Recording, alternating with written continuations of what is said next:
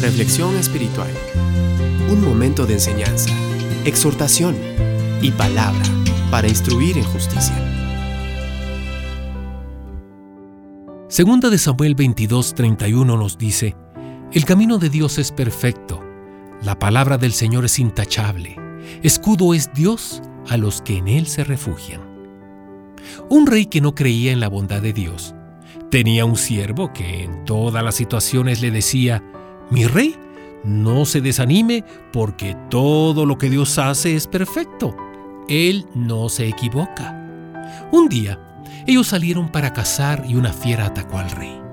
Su siervo consiguió matar al animal, mas no pudo evitar que el rey perdiera un dedo de la mano.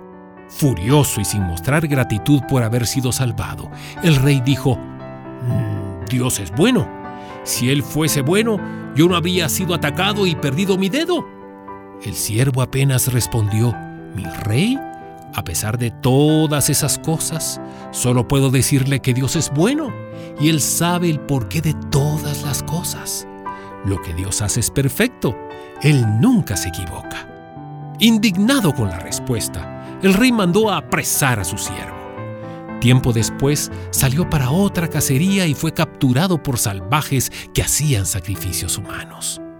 En el altar, listos para sacrificar al rey, los salvajes percibieron que la víctima no tenía uno de los dedos y lo soltaron porque no era perfecto para ser ofrecido a los dioses. Al volver a palacio, mandó a soltar a su siervo y lo recibió muy afectuosamente. Mi siervo, Dios fue realmente bueno conmigo. Escapé de ser sacrificado por los salvajes justamente por no tener un dedo, pero tengo una duda. Si Dios es tan bueno, ¿por qué permitió que tú, que tanto lo defiendes, fueses preso? Mi rey, si yo hubiese ido con usted en esa cacería, habría sido sacrificado en su lugar, pues no me falta ningún dedo.